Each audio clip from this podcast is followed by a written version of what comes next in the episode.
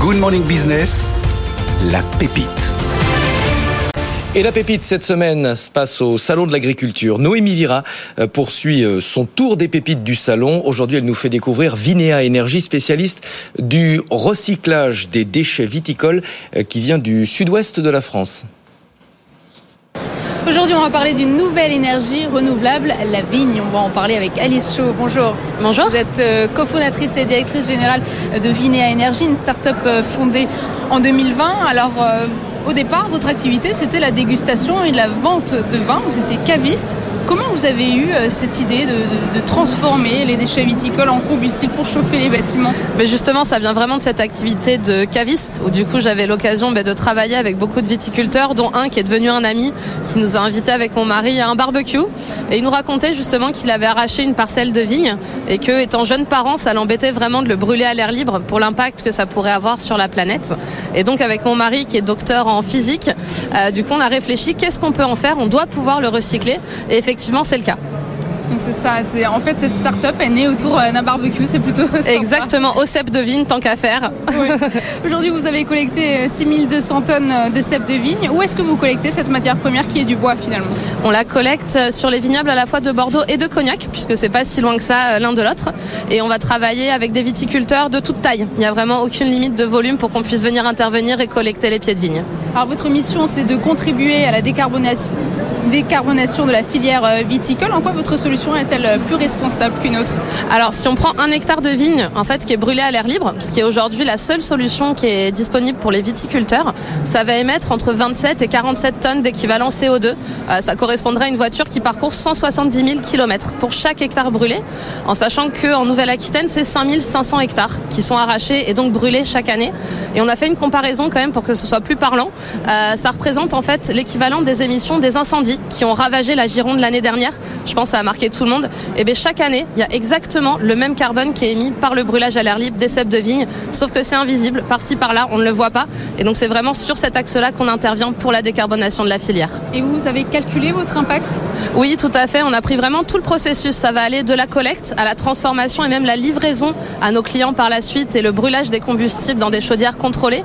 On va éviter entre 80 et 90% des émissions de CO2. Comment vous transformez ce bois Parce qu'il reste quand même des produits euh, phytosanitaires, Alors justement, au tout début, c'était, euh, je pense, un des freins qu'on avait identifié. Donc avant même de lancer l'entreprise, on a fait des analyses et il s'avère qu'en fait, il y a très très peu de résidus phytosanitaires et donc nos produits combustibles correspondent parfaitement aux normes des marchés sur lesquels on va les vendre. C'est à destination des particuliers cette solution. Combien ça coûte Alors c'est pas du tout pour les particuliers justement. Euh, en fait ça va être juste une question de technologie. C'est vraiment à destination des industriels euh, ou des collectivités. Donc indirectement peut-être pour chauffer une piscine municipale ou une mairie, ça va bénéficier aux particuliers, mais on pourra pas le mettre directement chez eux dans leur foyer. Alors pour l'instant vous couvrez euh, toute la région Nouvelle-Aquitaine. Est-ce qu'à terme vous, pourriez couvrir euh, l'ensemble euh, du bassin viticole français? Bah, À partir du moment où il y a de la vigne, effectivement, on peut la recycler. C'est vraiment l'ambition de Vinea Énergie. on a donc deux ans et demi d'existence, donc on attend de stabiliser un peu le modèle économique sur Bordeaux, de vraiment finir le lancement de l'entreprise en local. Et après, c'est un modèle qui est parfaitement duplicable dans tous les bassins viticoles.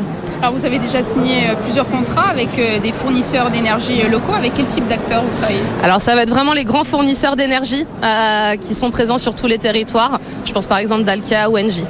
Comment fonctionne votre modèle économique? Est-ce que euh, c'était gratuit la collecte au départ? Oui, tout à fait. On s'est lancé vraiment euh, gratuit pour les viticulteurs, donc sur vraiment le service de collecte de déchets en fait, euh, puisque l'ambition, la volonté, c'était vraiment que la décarbonation soit accessible à tous, sans limite de revenus.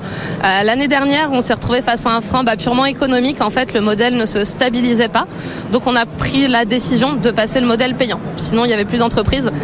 donc, on est passé payant pour les viticulteurs. C'est vraiment le service d'évacuation des déchets qu'on va leur Vous avez euh, démarré votre activité grâce à de la Love Money. Euh, aujourd'hui, vous effectuez une nouvelle levée de fonds de 1,5 million d'euros. Oui. Où est-ce que vous en êtes Alors, on a commencé là, on a sécurisé 700 000 euros, donc on est presque à la moitié. Euh, cette levée de fonds, elle a plusieurs objectifs. Euh, le premier, c'est qu'on a besoin d'investir pour du matériel, pour justement la transformation sur nos plateformes, pour gagner un peu en autonomie. mais également, on s'est rendu compte qu'on a un décalage de trésorerie. C'est-à-dire qu'entre le moment où on va collecter chez les viticulteurs et le moment où on va pouvoir revendre le produit transformé, il y a à peu près trois mois qui vont s'écouler. Et donc c'est un besoin en trésorerie qu'aujourd'hui on doit combler pour pouvoir vraiment se développer et accélérer la croissance. Merci beaucoup Alice. Je rappelle que vous êtes euh, cofondatrice et directrice générale de Vinéa Énergie qui contribue donc euh, à la revalorisation euh, des déchets viticoles.